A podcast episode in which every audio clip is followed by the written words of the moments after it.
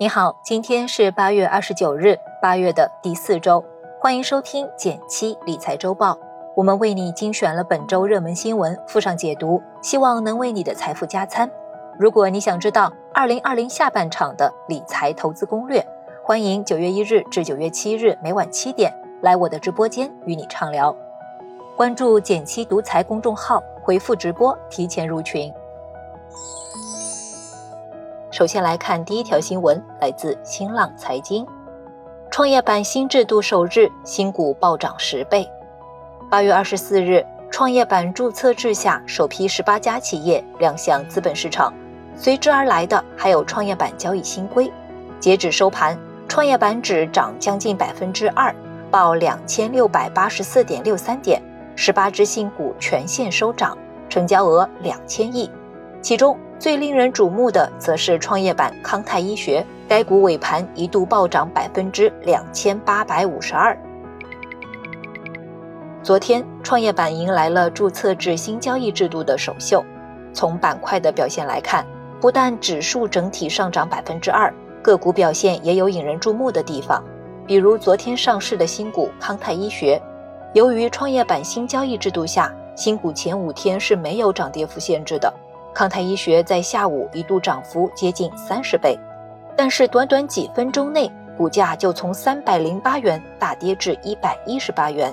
也就是说，如果三百元左右买入这个股票，那么收盘的时候就可能已经有大约百分之六十的亏损了。个股波动如此之大，有朋友可能会关心，这是否会加大市场整体的波动？其实不用太担心，A 股已经有科创板的先例。科创板使用百分之二十的涨跌幅规则已经超过了一年。根据机构的数据统计，涨跌幅超过百分之十的企业日均比例只有百分之四，整体还是比较平稳的。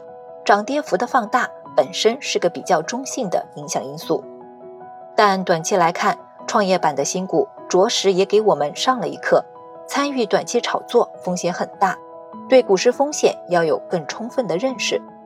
创业板的改革，长期看是为了更好地发挥市场价值，让市场自然选择好公司，淘汰差公司。对我们而言，选择好行业、好公司、好价格去投资，才是长期更靠谱、过程更舒适的投资方式。第二条新闻来自中国经济网，全球最大的 IPO 之一蚂蚁要来了。八月二十五日。正在谋求 A 加 H 上市的蚂蚁集团，分别向上交所、科创板和香港联交所递交上市申请，公布招股申请文件。这是蚂蚁首次全面披露业务、营收情况等核心数据及未来规划。蚂蚁集团昨天递交了两份合计千页的招股书，将采用同股同权的架构，在 A 股与港股同时上市。并向广大投资者披露了万亿身价背后的核心数据。看完招股书，不禁感叹一句：“都知道蚂蚁赚钱，没想到这么能赚钱啊！”数据显示，二零一九年蚂蚁的营收为一千两百零六点一八亿元，突破千亿大关。而今年一到六月，蚂蚁营收超过七百亿元，同比增幅超过百分之三十八。尽管每股发行价格和目标估值还未确认。但市场普遍认为，蚂蚁大概率会创下近年来全球规模最大的 IPO 之一，估值将超过两千亿美金。从招股书，我们能明白蚂蚁集团究竟是如何赚钱的。蚂蚁的营收由数字支付与商家服务、数字金融科技服务、创新业务及其他三大门类构成。第一部分，数字支付与商家服务，就是我们一直使用的支付宝的支付功能。而占比最高是数字金融科技服务，其中对营收贡献最大的则是花呗、借呗等借贷产品。不过，蚂蚁并不是传统金融公司的逻辑。蚂蚁集团盈利模式的核心在于平台，蚂蚁集团将自己的平台流量输送给金融机构，并通过收取技术服务费变现，这才是撑起蚂蚁集团千亿估值的基础。数字与科技是蚂蚁集团此次招股书的重点。招股书中共出现了四百多次科技以及五百多处数字，从中我们可以看到，蚂蚁集团将支付作为流量入口，着力发展科技数字金融的整条业务链。已经递交招股说明书的蚂蚁，预计九月可能登陆港股。科创板上市的步伐也很快，大家可以通过打新股或者相关基金参与投资。未来我们也会为你持续解读。第三条新闻来自中国基金报，大基金公司经营成绩来了。今年上半年，基金公司整体净利润也迈上新台阶。据统计，截至八月二十五日。十九家基金公司上半年合计净利润高达二十六点九七亿元，同比增长百分之三十。其中，上半年净利润超过亿元大关的基金公司有五家之多。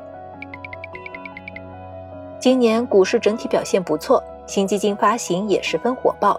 截至八月二十五日，今年新基金发行量超过一点九万亿，逼近两万亿的金额，也创出年度新基金发行历史新高。火爆的背后是投资者持续的申购赎回，以及更多的场内基金买卖。这些交易直接带动了基金公司收入增加。之前日报中聊过基金公司头部效应的话题，一家优秀基金公司的整体环境，比如各种后勤实力支持、优秀的研究团队、高效的运营等等，会对基金经理产生正面的积极影响。而基金发行规模，尤其是权益类基金的发行量。也是判断基金实力的重要标准之一。近期部分基金公司上半年的营收和利润也浮出水面，也可以作为一个参考因素。在已披露中报的二十家基金公司中，多家大中型基金公司的净利润增幅超过百分之二十。不过要注意，部分基金公司净利润同比增幅超过百分之一百，但它们原本规模较小，基数不大，参考价值一般。另外，也有少数基金公司净利润出现下滑，甚至下滑幅度超百分之五十，比如中信建投基金和东吴基金。如果你在选择基金时，最好避开这样的公司。来看其他的重点新闻简讯，来自《金融时报》的消息：近期人民币汇率继续保持强势运行态势。八月二十六日，人民币对美元汇率中间价报六点九零七九。较前一交易日升一百零四个基点，中间价升至今年二月三日以来的高位。来自第一财经的消息，目前幺二三零六上也可以购买东航机票了。据悉，这得益于东航集团与国铁集团 APP 实现的系统对接，旅客通过任意方的 APP 即可一站式购买东航、上航航班与高铁车次的组合联运客票。最后再说一遍，如果你想知道二零二零下半场的理财投资攻略，欢迎九月一日至九月七日每晚七点来我的直播间与你畅聊。关注“简七独裁公众号，回复直播提前入群。